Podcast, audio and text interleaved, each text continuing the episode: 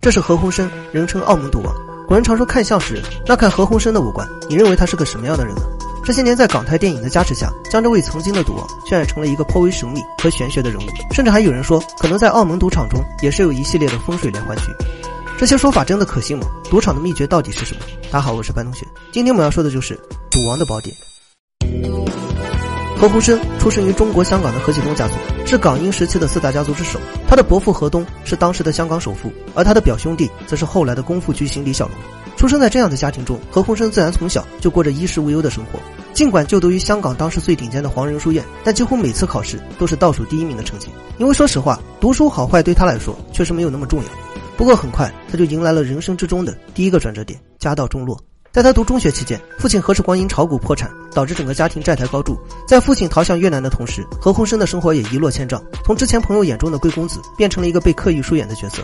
体验到人情冷暖的感觉后，他决定奋发图强，开始挑灯夜战。最终，在一九三九年以全校第一名的成绩获得奖学金，并且考入了香港大学理学院。大家注意一下这个理学院，再往下看，你就会发现，赌博的尽头不是玄学，而是实实在在的数学。不过，根据他的妹妹何婉琪所写的回忆录来看，这里的家道中落也是相对而言。毕竟家底殷实，虽然人情冷暖，但也没冷到这种程度。何家积累的人脉和资源，也是他后来走向成功的重要基石。一九四一年，太平洋战争爆发。炮火慢慢延续到了香港地区，在香港大学宣布停学后，何鸿燊也只能另寻出路。最终，在家族亲戚的引荐下，何鸿燊去到了澳门联昌公司担任秘书，并且在此期间，他还结识了澳门当地的一位贵族小姐。这个人也就后来何鸿燊的正妻李婉华。黎家是澳门当地的老牌贵族，而且李婉华的父亲还是当地唯一一个公证人。两人不管是从家庭、能力还是外貌上，都称得上是门当户对。于是，在一九四二年，他们就成为了正式夫妻，并且何鸿燊也跟随李婉华加入了葡萄牙国籍。自此之后，黎父则将自己的人脉关系全部介绍给了何鸿燊。在这位老牌贵族的帮助下，仅仅一年的时间，他就因工作出色，成为了联昌公司的合伙人。一九四三年，何鸿燊获得联昌公司一百万澳元的分红，成功赚到了人生之中的第一桶金。这一年，他二十二岁，也算是凭借出色的能力和更为出色的颜值，实现了人生路上的一次逆袭。到了一九五三年，抗战结束后，何鸿燊决定重返香港。此后，他创立了利安建筑公司，开始从事地产行业，并先后开发了香港太平山和湾仔区域的民宅。我们之前说李老板的时候提到过，当时的香港百废待兴，地产行业成了经济恢复的主要推手。因此，在时代的推动下，何鸿燊凭借着地产生意，成为了香港的超级富豪。到了一九五七年时，李婉华突然患上了严重的结肠炎，短短几个月的时间，体重就从原先的五十二公斤下降到了三十一公斤。按何鸿燊的说法来看，当时他的工作繁忙，需要有一个人来操持家务，于是，在同一年就迎娶了当时十四岁的蓝琼英。蓝琼英也是出身贵族，后来也帮助何鸿燊处理了不少问题。另外，除了蓝琼英之外，在一九八五年时，何鸿燊还迎娶了与他相差三十二岁的陈婉珍，而且四年之后又迎娶了时年二十九岁的梁安琪。更为魔幻的就是，何鸿燊的长子何佑光比四太梁安琪还要早出生。十一年。话说回来，何鸿燊从事地产生意时，后来的地产大王李嘉诚在这个时期才刚刚创建了塑胶厂。那为什么何鸿燊又放弃了地产，转而成为了澳门赌王呢？这也就说到了他人生之中的第二个转折点，也就是他的赌王生涯。何鸿燊与李嘉诚算是澳门与香港的两个代表人物，不管是旗下产业的类型，还是个人资产的数量，李嘉诚显然都要更胜一筹。那为什么香港有不少人厌恶李嘉诚，但澳门却很少有人反感何鸿燊呢？这还要从何鸿燊的赌王生涯开始说起。在一九三零年时，因为港口的竞争力不足，所以澳门只能实行产业转型，开始大力发展旅游业。但是发展旅游业就要招揽游客，于是他们就想到了拉斯维加斯的模式，将本来就十分发达却隐藏在暗处的博彩业搬上台面，然后再进行垄断来统一管理。所以在何鸿燊之前，就有卢九和傅老龙两位赌王。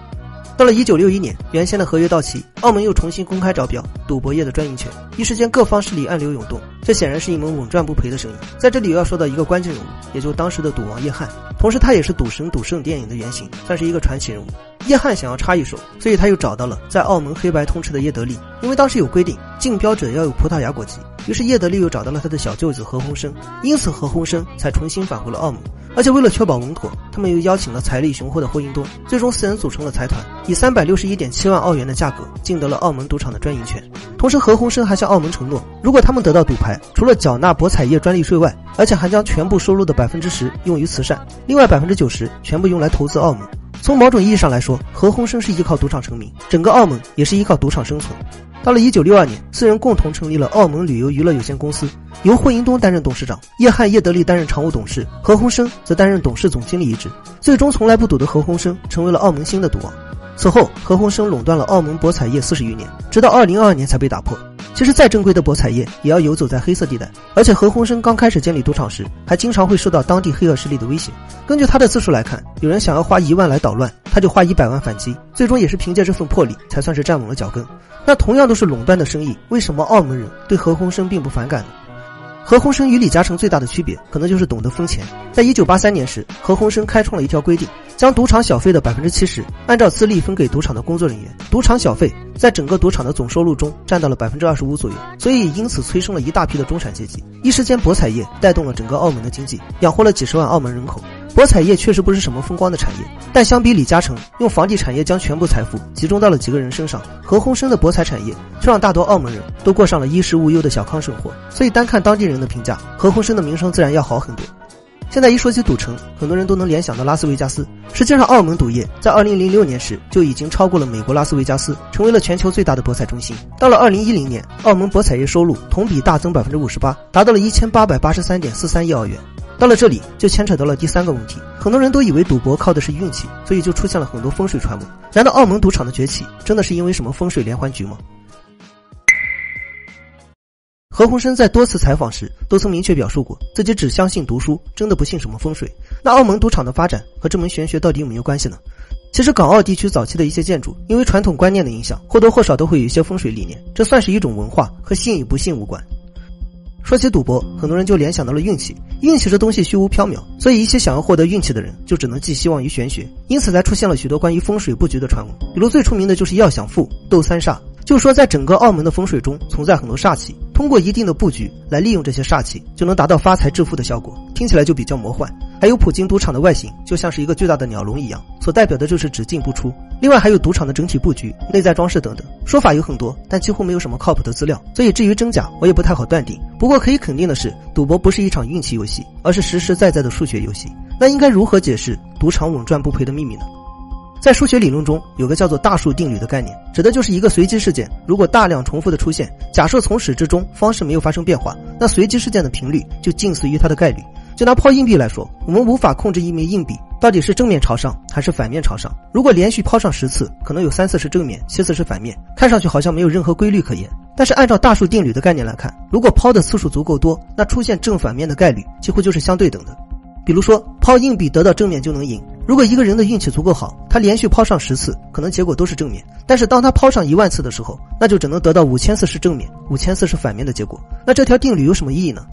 在赌场中，很少能够看到像如抛硬币这种简单的游戏，大多数游戏都会有一个较为复杂的程序，而这些程序存在的意义就是提高庄家的胜率。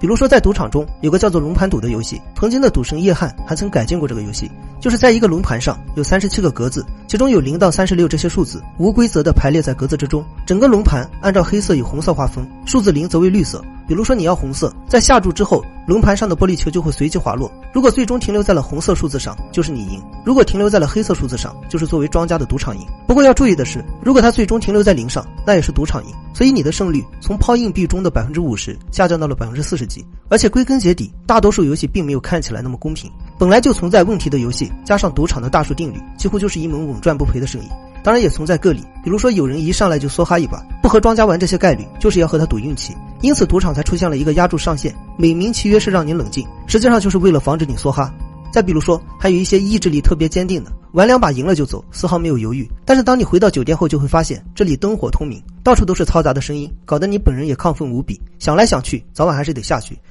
所以，如果有人说控制旁边的风和水来补充赌场的氧气，让人能够一直处在亢奋的状态，这个说法还是有可能的。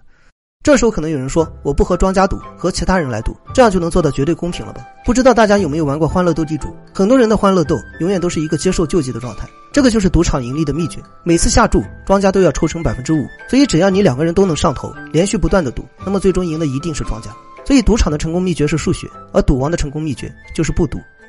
这个世界很奇怪，很多人都希望借助玄学来改变这个虚无缥缈的运气，但大多数人都只是借助了一个更为虚无缥缈的东西。那么今天的内容就到这里了，我是白同学，我们下期再见。